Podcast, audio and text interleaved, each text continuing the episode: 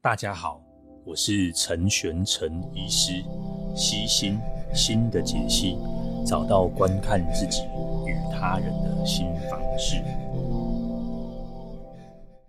各位听众、观众，大家好。那上一集我们有谈到马斯克的一些童年，那我把马斯克来对比他的《鬼灭之刃》的炭治郎，那我们把它取了一个叫做呃长子症候群。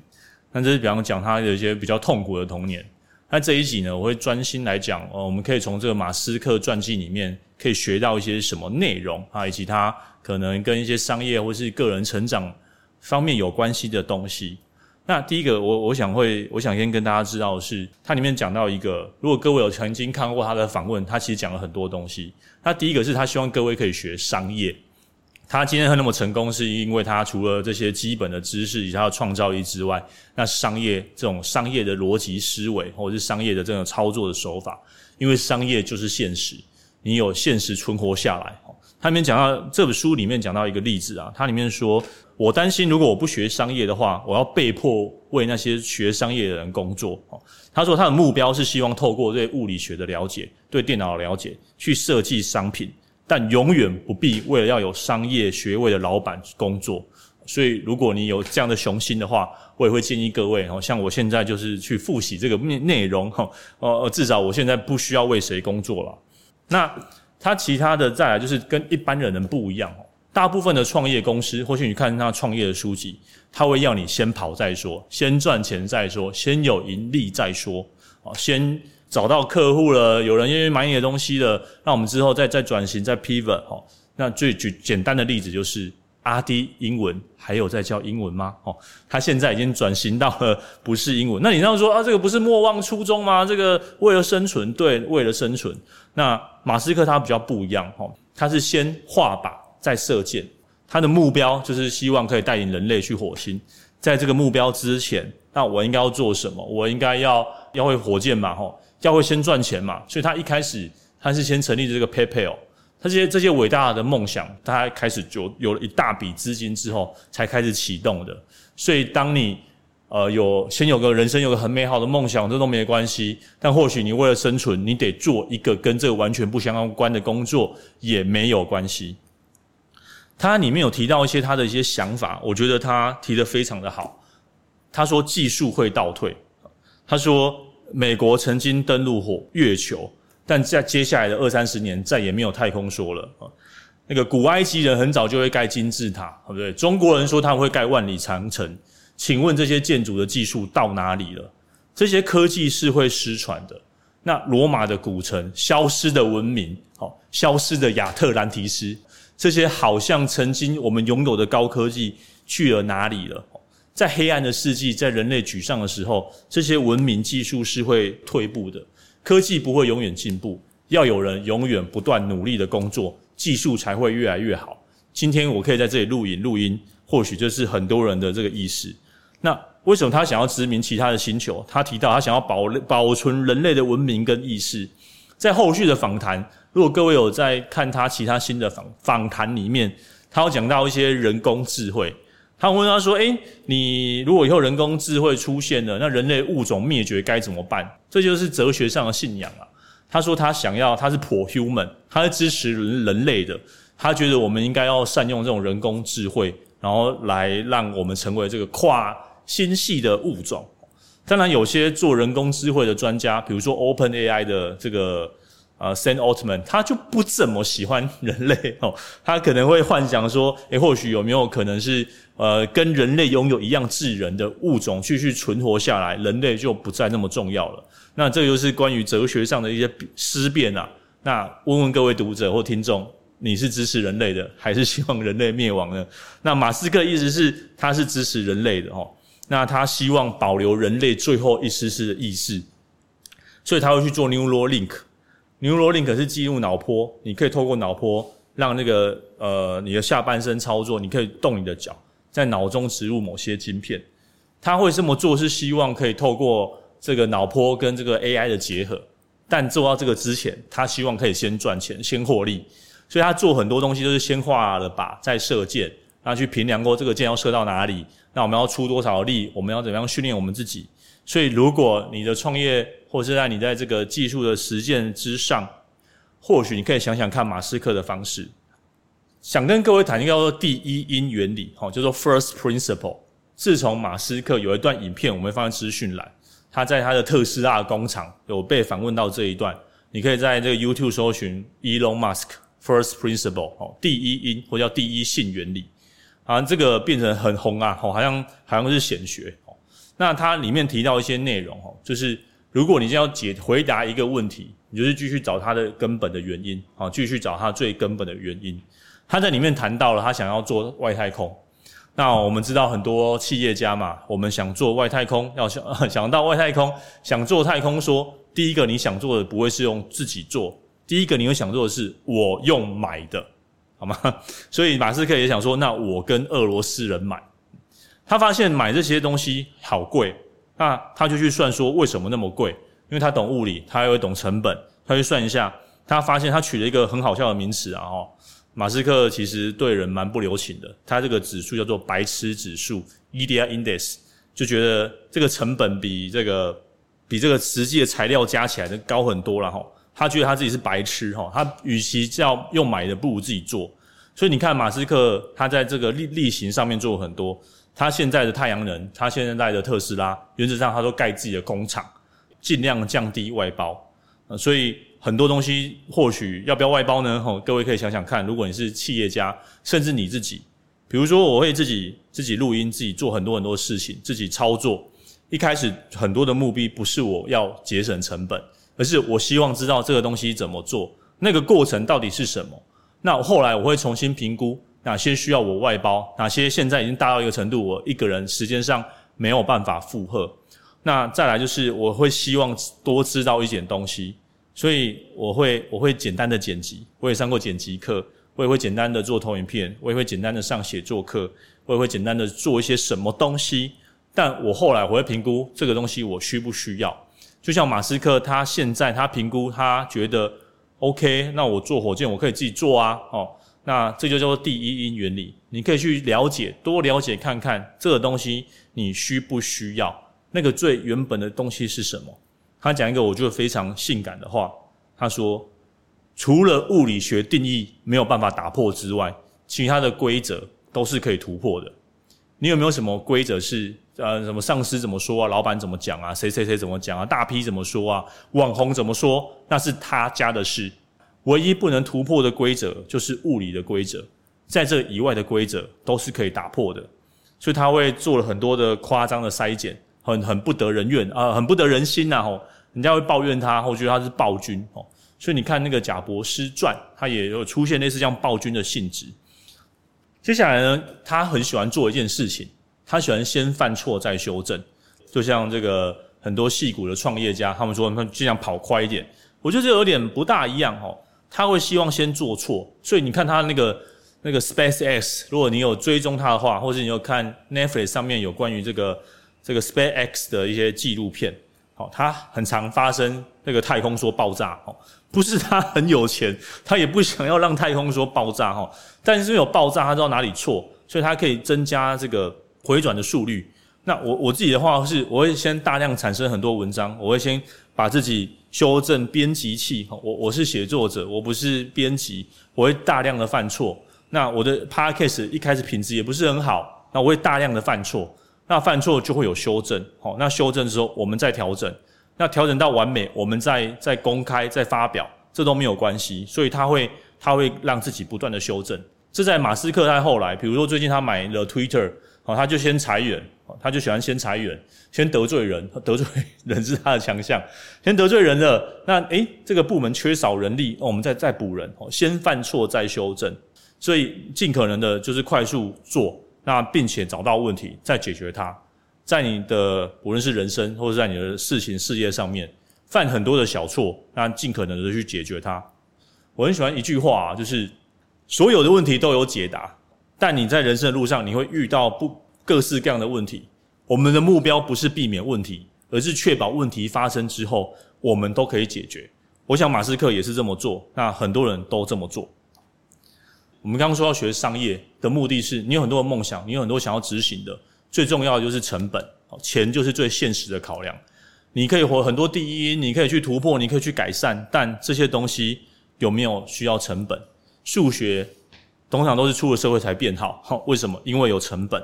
每一步的精确的计算都是希望把成本压下来，成本压下来才会有开阔未来的可能性。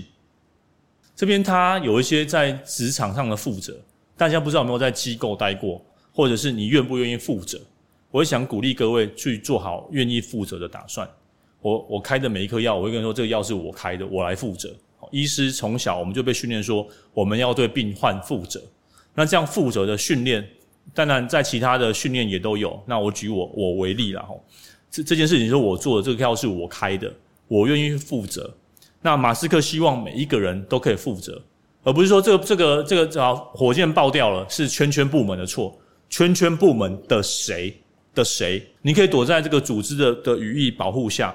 你也可以每一件事情最终都有一个人负责，因为你要负责，所以你会更认真；因为你要负责，你会对待你的病患做最更确的抉择。哈，因为负责叫做 skin in the game。哈，就是你在这个举例来说好了，你司机，你做计程车司机，因为你跟他在同一条车上，他发生车祸了，你不止你有你要受损，他也要受损。像这种就是 skin in the game，他在这个局里面，你为了这个局而负责。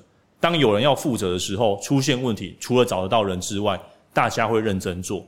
那一样，今天这个产业是你负责的，这件事情是你负责的。我会鼓励各位当起愿意负责的人，做错被骂又怎么样？哦，那这件事情是我负责，我做错。当你有这种压力的时候，你才会成长，你才会进步。那公司的部门，你有可能会担心说，对，我负责，我会被裁员。对，你有可能会被裁员，但是你会学到负责。那你可以选择躲在这个组织的保护伞下面，大家推推推推推推，都不是我，不是我弄的，不是我。当不是你的时候，你就不会想要进步，你也不会想要追求突破。那这边他有提到一些东西，回接回刚刚说的，外包会损失现金流。他会提到很多东西，他后来不外包，外包很便宜啊。但是比如说你跟中国订的一个东西，汽车零件好了，但你要先给人家钱啊，厂商还会出货啊，那外包就要把钱钱先给出去。啊，那这个会节省成本，但会伤害那个现金流。他们举个例子是说，电池的单位成本，一个单位电池是一点五块钱，但加上人工的成本，九千颗电池就会需要组装要一万五千块，那需要提早支付，而且要提早九个月。你要组装，要开始这个产业链就要先动起来了，对不对？呃，大兵未至，粮草先行，所以你要让这个粮草先动的时候，你的现金流就会损失。那这是他在这个企业经营管理上面他的一些理念跟想法，所以每一件事情的选择，你也可以想想看，有些东西你要选择外包吗？还是你全部都自己来？那自己来好处是什么？缺点是什么？那你要透过一定的程度的计算，所以数学不再是枯燥乏味，物理就是全部这个叫第一性的原理，这些事情没办法改变的。那哪些事情可以改变？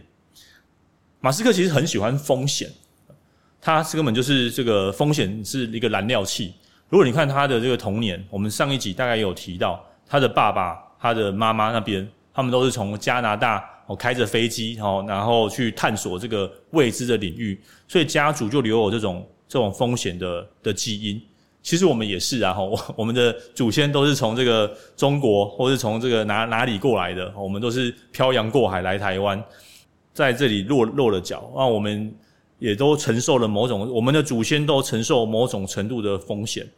他这边提到，他觉得在冒险的时候，他觉得很很刺激，他的这个压力激素都会上上升。好，那突破之后，突破死亡，为什么有人会去喜欢去冒险，当为成为冒险家？就当他们突破死亡的时候，那种感觉是很很很深刻的。他他觉得，他觉得透过这样子不断的冒险，或是承受这样的风险，会给他带来带来专注。他需要这些冒险跟风险，甚至他说他不需要放假。这当然是他。的个人的特质，你不需要把自己燃烧成这种程度，但你也可以了解到说，某某些的风险，某些的燃料会让你变得不一样。所以我们的目的不是去回避这些风险，我们人生的目的也不是不冒险，而是冒一些。大家有听过这个这个哑铃的原理吗？哑铃就是一方面很安全，我现在做的事情就是，我觉得我的工作一方面很安全，这是我的哑铃的一部分。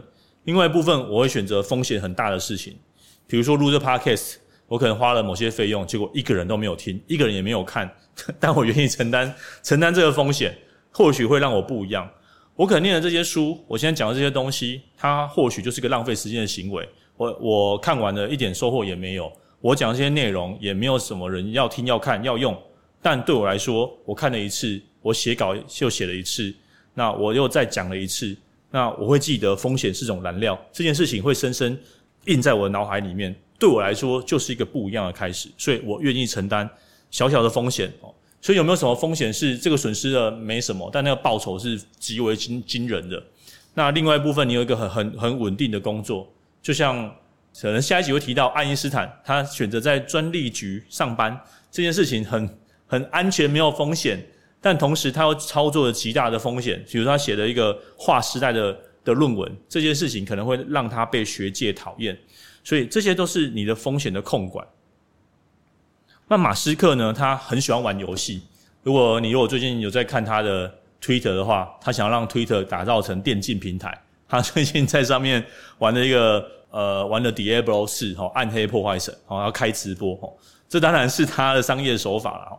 但他真的很喜欢打电动。如果你看他，他常常就是在上面玩的什么？之前是玩这个《艾尔登法环》。好，那他最喜欢这个店里面最喜欢玩的手游，那个叫做什么？Polytopia。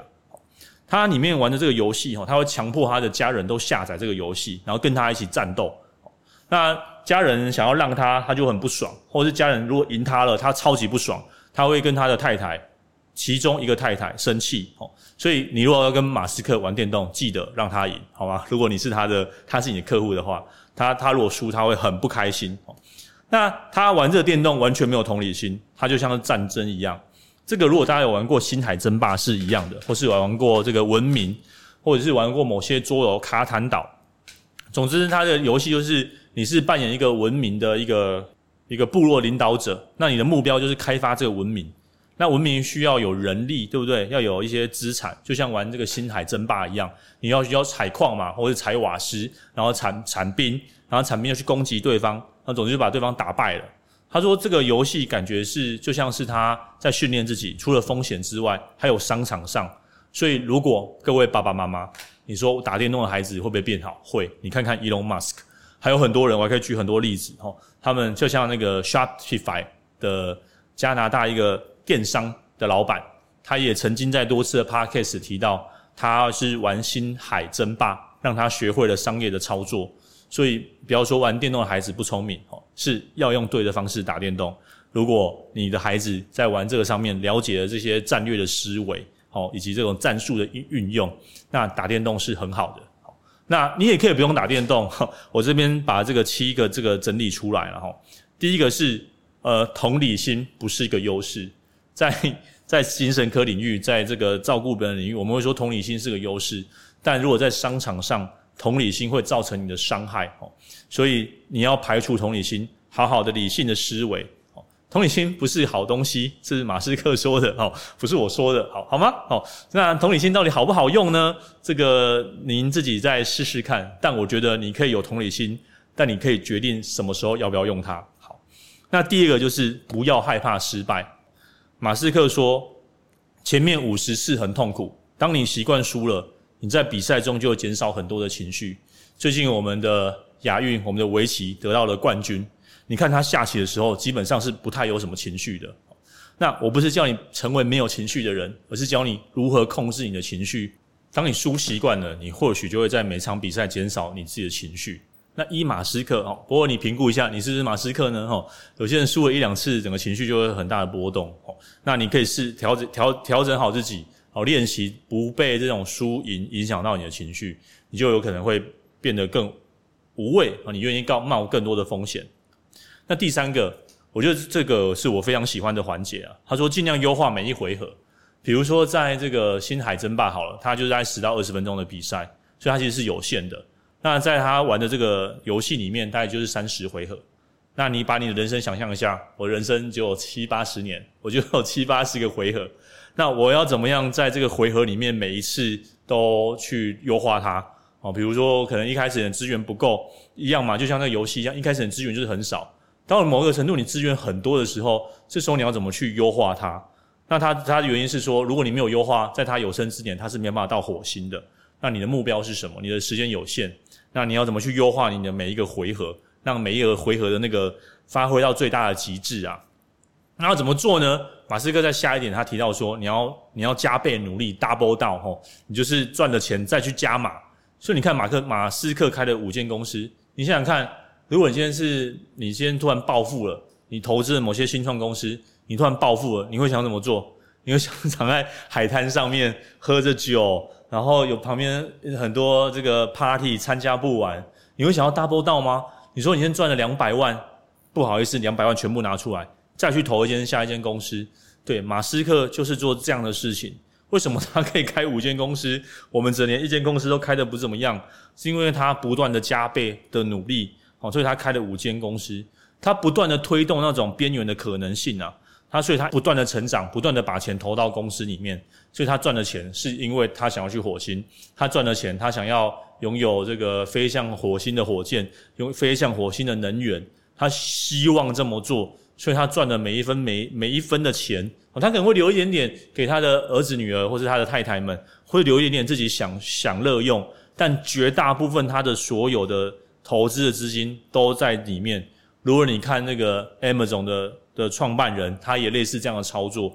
这些很有雄心的创业家，他们赚的钱不会想要享乐，这样这是他的人生观。你也可以想想看，你要怎么做。那第五个是选择你的战场，我觉得这点也很重要。你到了某种程度之后，比如说像我好了，我到曾经的我也想要在某种程度开不同的战场，我想要守住心理的这一块，我也想要多学做学习这一块，或许我也还想要做一些。我或许有天我想要开书店，我想要做设计，我想要开不一样的公司，但我会多线战场。那马斯克的建议是说，你不要开那么多的战场。他这边举例是游戏之中可能有六七个部落围攻你，那你你只能选择反击。你如果每个部落都反击，你的能量又分散，那为什么不集中火力先把一个一个部落灭掉？你开很多的地方，你会消耗你的能源，所以你一方面要储存自己的的能量。一方面，你要选择反击的时候，在你的事业上面，是不是先优化某一个角落？记得你的回合有限，你的资源有限，你采的金矿，你采的银矿，哦，你采的什么煤矿，这些都是有限的。好，那第六点呢？对，人生的目标很重要，人生的意义也很重要，人生一直往前冲也很重要。第六点是提醒你要断开一切的连结。所谓的连结，就是就是要 offline 啦，要下线。如果你在你的你的商场上、你的目标上、你的公司上、你的工作上，记得要断开，看看你身边的人，看看你身边的战友，哈，甚至你自己的体力，你也要休息，你也要有能量。那这些东西会耗掉你大量的时间。他这边是说断开游戏啊，哈，那一方面游戏要记得断开游戏，啊，一方面要增多一些现实感，要断开你对这个工作上的这些连结。那最后一点就是要要主动一点。这点是他的太太说的啦。他的太太是提到说，他觉得马斯克，他觉得他很主动。所谓主动，是在你的职场上主动出击。比如说，呃，你可能是同同行好了，你可能在医院工作，那医院可能要拍影片、要宣传、要行销。我以前我会主动出击，我会说，诶，可这个医院这个影片可以让我来拍拍看吗？我愿意露脸，我愿意无酬做这个工作。外面有演讲，当我还在小小住院医师的时候。我会去说，诶，这个演讲我可以去吗？虽然对我来说是额外的工作，我要花我的假日，我要额外准备，但我觉得那个可以练我的口才，我觉得那是可以我出去的机会。这些主动一点，多去主动出击，否则你永远没有办法在人生的战场上获胜。以上这七点呢，就是这个马斯克在打电动的时候想出来的七点。你也可以想想看，这些七点在人生的战略上面，如果你觉得人生是个战场的话，它或许可以让你开拓疆土。把你的人员锁定在某些小小的范围里面，要去突破边际。那接下来我要讲一些马斯克的信念，那我觉得可能没那么好，但是是他说的，你可以听听看。第一个是他买下 Twitter 之后，他觉得 Twitter 很喜欢讲这种呃这种叫做心理安全啊，然后要有一个精神休息日啊，他觉得这是人类很放松哦的的的状态是错误的哦，他觉得工作就是穷穷穷哦。不要休息哦，这个如果你是政治人物的话，你说我们要推广国家，穷穷穷！我想你应该很快就会下台。但因为这是他私人的公司，所以他可以这么操作。那前一阵子他也有提到一些关于台海的关系，那他也有说了，他说这个中国台湾的事情哦。那以马斯克的意见，他觉得这世界是非常危险的。他以他我们上一集有提过他的危险的世界观里面哦，他他会觉得有一些危险的状态。那无论是中国想要打台湾，俄罗斯想要并吞乌乌克兰，他会觉得这都是文明崩溃的前兆。在我上太空之前，文明不许崩坏呀！吼，所以他会不希望这些战争或这些冲突的发发生，所以他会希望极力去避免这些内容。那这是他的论点。那跟我们生生存在台湾，或许想法会不一样。不过，你可以站在他的立场看，想想看，如果是你，你希望战争发生吗？那你不希望它发生，所以你要跪着投降吗？哦，这些你可以都再想想看，你你想要的是是什么？那最后我会把一些规则讲讲说一说哈。马斯克他有一些一些条例，那我们在最后最后我会把这些条例再整理一下。第一个是我刚刚提过的这些规则，如果你今天听了这些影片或是看了这些内容，你真的都忘了，最后这一句我希望你带走，唯一的规则就是物理的定律，其他的一切都只是建议，好吗？其他的一切都只是建议。我说的，马斯克说的，谁说的？这一切都是建议，除了物理的规则我们没办法打破之外，剩下的推动马斯克的就是风险，更高的风险，打破规则，质疑需求，愿意接受风险，那快快快，这都是马斯克想做的。他的文明是他希望打造一个太空的文明，那你想要什么？他有提过，如果今天没有我，电动车也会出现，但是如果没有我，就没有人上太空。有没有什么事没有你这件事情就不会有人做？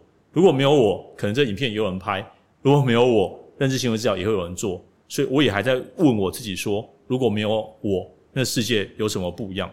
有没有什么是我能做的？我能去突破的？或许有没有什么是只有你能做的？你可以一边做一边想，不是每一个人都是马斯克，他也不是在他十八岁、在他二十岁想到的。他或许是天才，他或许是特别。他可能三十岁他就领悟了这一点，但我们还有一生，或我希望我在人生结束之前，我可以领略出一点点是有没有什么是我陈玄成能做的，别人做不到的。希望你也可以发现。那我们今天 Podcast 到这边告个段落。如果喜欢今天的讨论，请到 YouTube 下面留言，或到 Apple Podcast 上面留言。那你如果觉得都不错，也可以给我五星的回馈跟反应。那我们下一期见喽，拜拜。